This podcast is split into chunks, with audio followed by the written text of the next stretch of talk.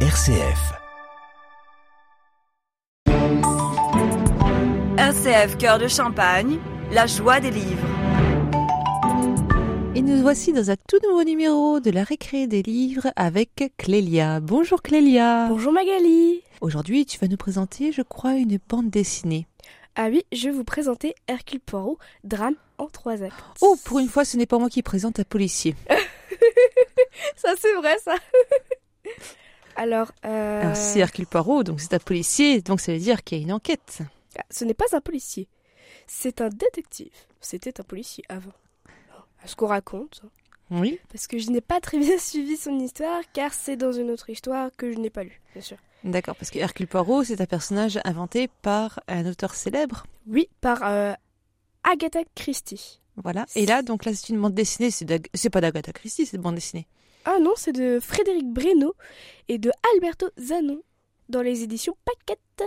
Et donc, alors, Hercule Poirot, qui est-ce Hercule Poirot est un détective assez connu en Angleterre, si je ne me trompe pas. Et en fait, il va euh, résoudre des enquêtes. Donc euh, des enquêtes totalement normales, comme avec des meurtres.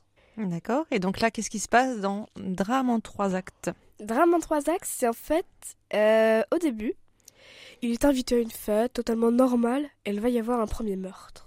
Oh, Je ne dis pas de qui, et je ne dis pas par qui. mais comment ça se passe Ils Eh le bien- savent tout de suite que c'est un meurtre Non, il cherche d'abord euh, des indices, donc il ne fouille pas partout en fait.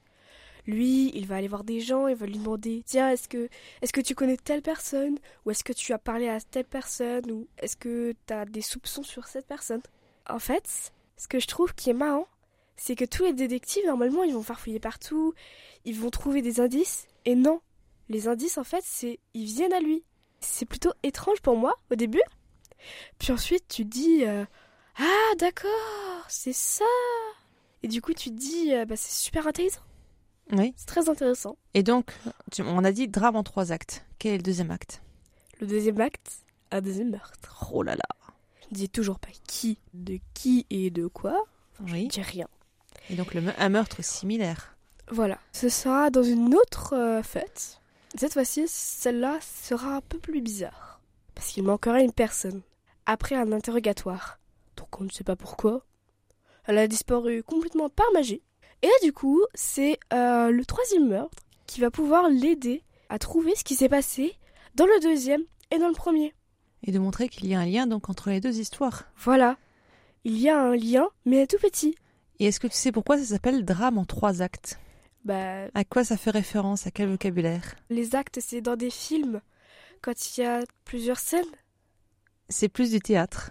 Ah oui, C'est oui, plus du théâtre et d'ailleurs là on se trouve, on appelle ça drame, drame en trois actes parce que les, les personnages dans l'histoire, les suspects, sont des comédiens, des scénaristes célèbre. célèbres Voilà, de pièces de théâtre. voilà c'est ça. Et alors cette bande dessinée, est-ce que tu, est-ce que ça t'a plu Oui, j'ai beaucoup aimé, mais je n'ai pas aimé le personnage d'Hercule Poirot. Pourquoi Parce que j'ai trouvé qu'il était froid, qu'il était méchant. À des moments, il réclamait des compliments. Et à la fin, il dit euh, Hercule Poirot euh, aurait pu boire ce verre. Pour Voilà. moi, c'est comme si tu. Voilà, C'est il dit oui, euh, c'est- ce serait- l'histoire aurait pu être bien pire, j'aurais pu le boire ce verre. c'est- c'est- pour moi, c'était un peu du. c'est- Je trouvais pas que c'était. Je trouvais pas que c'était c'était bien de faire ça. c'est, un- c'est pas un personnage très attachant alors. Voilà, c'est pas un personnage très attachant pour moi. C'est, je trouve que je, je me suis- même au début, je me suis dit, est-ce que c'est pas lui le meurtrier Je soupçonnais. à des moments, j'ai hésité. Et en même temps, c'est quelqu'un de très intelligent et qui arrive à résoudre ce meurtre, mais sans, vou- Oui. sans même spoiler ce qui se passe à la fin. Oui. On sait quand même que c'est lui qui va résoudre l'enquête. Bah oui. Il est on sait trop tout de fort. suite. Il est trop fort. Et alors, à quel public conseillerais-tu ce livre Cette bande Euh, dessinée même, je pourrais dire. Je ne, dé- je ne le déconseille totalement à des enfants de 8 ans, 9 ans. Mais à plus de 10 ans, je, ça va. Mais à moins, c'est, c'est pas possible. Parce qu'il y a des meurtres, Oui. bah ça peut être violent. Et les dessins, comment sont-ils Ils sont plutôt jolis, mais plutôt réalistes aussi. Donc je déconseille complètement aux enfants de moins de 10 ans. D'accord, donc c'est vraiment à partir de 10 ans. Donc pour les grands Voilà. enfants. Voilà, c'est ça. Pour les grands enfants intéressés de littérature de Hercule Poirot. Voilà, tous ceux qui aiment les enquêtes, la police et puis les histoires d'Agatha Christie. Oui, c'est ça.